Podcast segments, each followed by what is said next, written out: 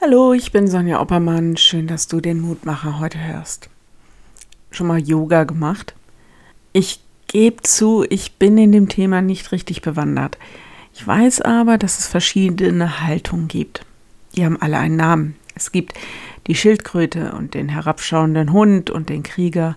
Unfassbar viele. Ich habe mich gefragt, wie wohl die Haltung demütiger Christ aussehe. Ich weiß, das ist alles ziemlich weit hergeholt. Aber wenn du dir eine Haltung überlegen müsstest, wie sähe die dann aus? Und wie wird sich die im Alltag vielleicht zeigen? Und wäre das eine Grundhaltung? Zumindest nach Petrus wäre sie das.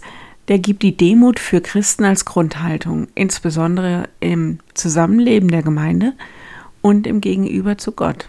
Im Lehrtext heute heißt es, so demütigt euch nun unter die gewaltige Hand Gottes, damit er euch erhöhe zu seiner Zeit. 1. Petrus 5, Vers 6. Es geht darum, dass wir nicht überheblich sein sollen, nicht meinen sollen, wir wüssten Bescheid und hätten alles in der Hand. Wenn wir Gott Gott sein lassen wollen, dann bedeutet das auch, dass wir es nicht sind.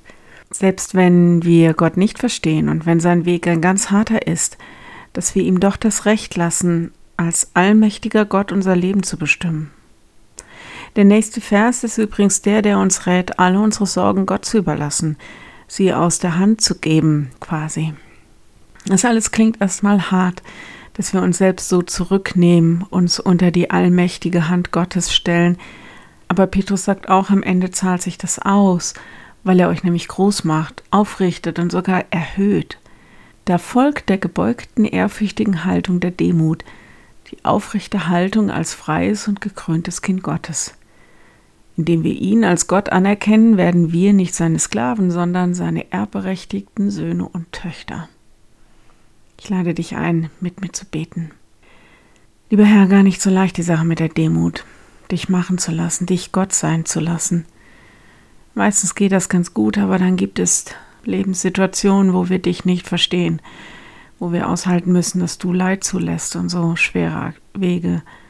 Hilf uns, dass wir akzeptieren können, dass wir es nicht besser wissen als du, dass wir auch nicht besser handeln als du.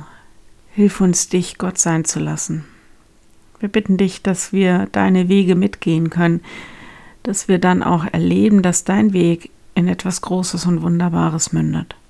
In all dem, was uns gerade niederdrückt, Gib uns deine Kraft und die Hoffnung, die aus deiner Verheißung zu uns durchdringt. Amen. Morgen ein neuer Mutmacher. Bis dahin, bleib behütet. Tschüss.